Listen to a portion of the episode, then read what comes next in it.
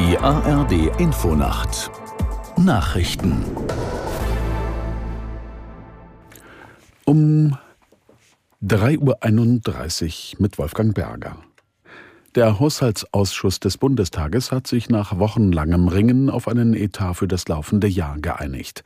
In der kommenden Woche soll darüber abgestimmt werden und auch die Länder müssen dem Haushalt noch zustimmen. Aus Berlin Lothar Lenz. Zum ersten Mal seit vier Jahren soll die Schuldenbremse des Grundgesetzes wieder eingehalten werden. Das ist möglich, weil die zugesagte Hochwasserhilfe für das Ahrtal noch mit Haushaltsüberschüssen aus dem letzten Jahr finanziert werden kann. Die Kürzungen beim Agrardiesel bleiben. Die Bauern haben bereits neue Proteste in Berlin angekündigt. Mit einer Milliarde Euro zusätzlich will die Ampel den Bau klimafreundlicher Wohnungen fördern, denn hinter ihrer selbstgesteckten Neubauquote bleibt sie weit zurück. Die schärferen Sanktionen beim Bürgergeld will die Koalition nun auf zwei Jahre begrenzen. In Zukunft soll es einfacher werden, abgelehnte Asylbewerber aus Deutschland abzuschieben. Der Bundestag hat ein Gesetzespaket beschlossen, das verhindern soll, dass Abschiebungen nicht mehr in letzter Minute scheitern. So wird der sogenannte Ausreisegewahrsam von 10 auf 28 Tage verlängert, damit die Behörden Ausweisungen besser vorbereiten können.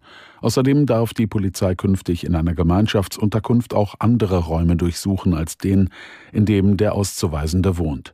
Abschiebungen werden demnach auch nicht mehr angekündigt, außer es handelt sich um Familien mit Kindern im Alter bis zu zwölf Jahren. In der slowakischen Hauptstadt Bratislava haben gestern Abend wieder Zehntausende Menschen gegen eine geplante Strafrechtsreform protestiert. Die Regierung von Ministerpräsident Fico will unter anderem eine Sonderstaatsanwaltschaft abschaffen, die sich mit hochkarätigen Korruptionsfällen und organisiertem Verbrechen befasst. Das Parlament soll die Reform in einem beschleunigten Gesetzgebungsverfahren beschließen. Die EU-Kommission hatte die slowakische Regierung aufgefordert, die Pläne auszusetzen. Zum dritten Mal ist eine private Crew zur internationalen Raumstation gestartet. Unter ihnen ist auch der erste türkische Staatsbürger, der ins All fliegt. Die Männer hoben gestern in einem Raumschiff von SpaceX vom Weltraumbahnhof Cape Canaveral in Florida ab. Sie sollen rund zwei Wochen lang an Bord der internationalen Raumstation bleiben und dort Experimente durchführen. Den Flug zur ISS hat die US-Firma Axiom Space organisiert. Sie bringt Astronauten, die von ausländischen Regierungen oder Unternehmen gesponsert werden, in die Erdumlaufbahn. Medienberichten zufolge berechnet Axiom Space umgerechnet rund 50 Millionen Euro pro Passagier.